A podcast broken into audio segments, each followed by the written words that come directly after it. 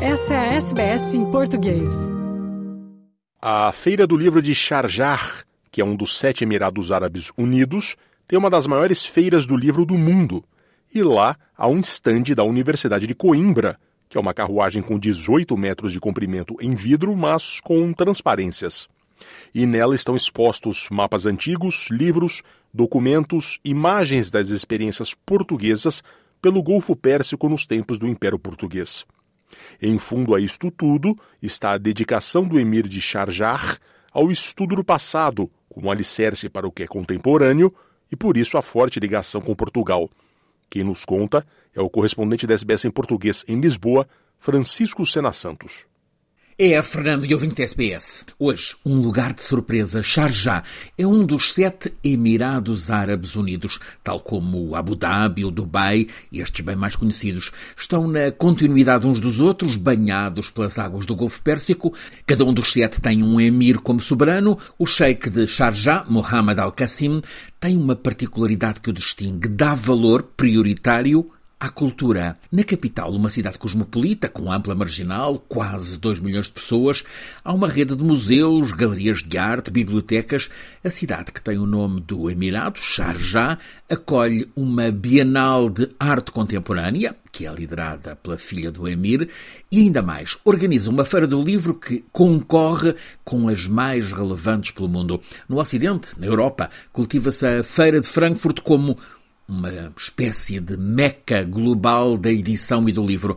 Mas os números desta Feira do Livro de Sharjah não lhe ficam atrás. No ano passado teve 2 milhões de visitantes, participantes incluído. Este ano a Feira do Livro de Sharjah abriu anteontem, 1 de novembro, e prolonga-se até de domingo a 8 dias, 12 de novembro. Os dados sobre esta feira impressionam.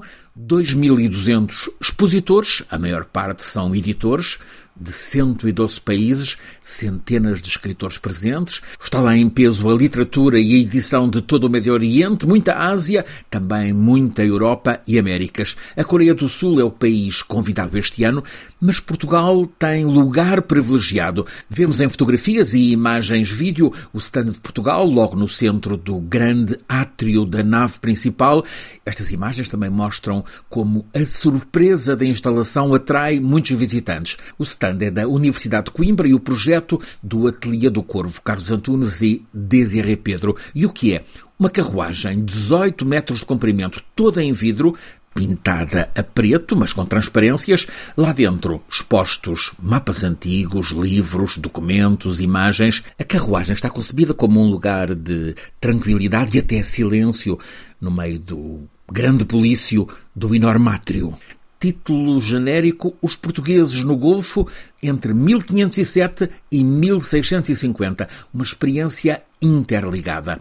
Estão programados debates, por exemplo, a experiência dos navegadores portugueses do século XVI, também os mapas e a literatura envolvendo o Golfo Pérsico no tempo do Império Português, ainda em tema a primeira globalização da arquitetura através das fortificações portuguesas no Golfo Pérsico no século XVI. Em fundo a todo este interesse, a dedicação do Emir de Sharjah ao estudo do passado como alicerce para o que é contemporâneo. E aqui entra essa forte ligação com Portugal, que tem agora como base a Universidade de Coimbra, que já organizou no ano passado, nas salas do arquivo da Universidade, as Jornadas Literárias de Sharjah. Coincidiram com a atribuição do título de Doutor Honoris Causa ao Emir Sultão Al-Qassimi de Sharjah. A cultura, assim, a funcionar como base para uma ponte de afeto entre um dos Emirados Árabes e Portugal. A relação especial foi notada na abertura oficial eh, da feira. A Coreia do Sul é o país convidado, mas Portugal também apareceu no discurso oficial do Emir com a referência aos primeiros visitantes pelo mar. Cinco séculos depois, há nova oportunidade para novos encontros entre as culturas, os povos. A Feira do Livro de Sharjah, que este ano tem como lema Nós falamos livros, tem um sem fim de eventos protagonizados sobretudo por escritores e editores. Esta feira de Sharjah ganhou prestígio como lugar de negociação de direitos de publicação, descoberta de novos escritores, novas literaturas.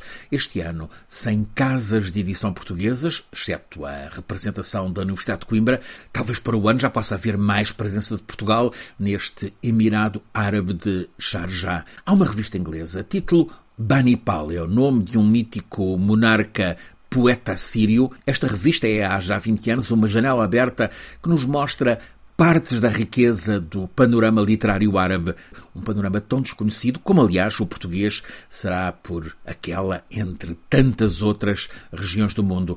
Todos ganhamos com encontros assim. Quer ouvir mais notícias como essa? Ouça na Apple Podcasts, no Google Podcasts, no Spotify ou em qualquer leitor de podcasts.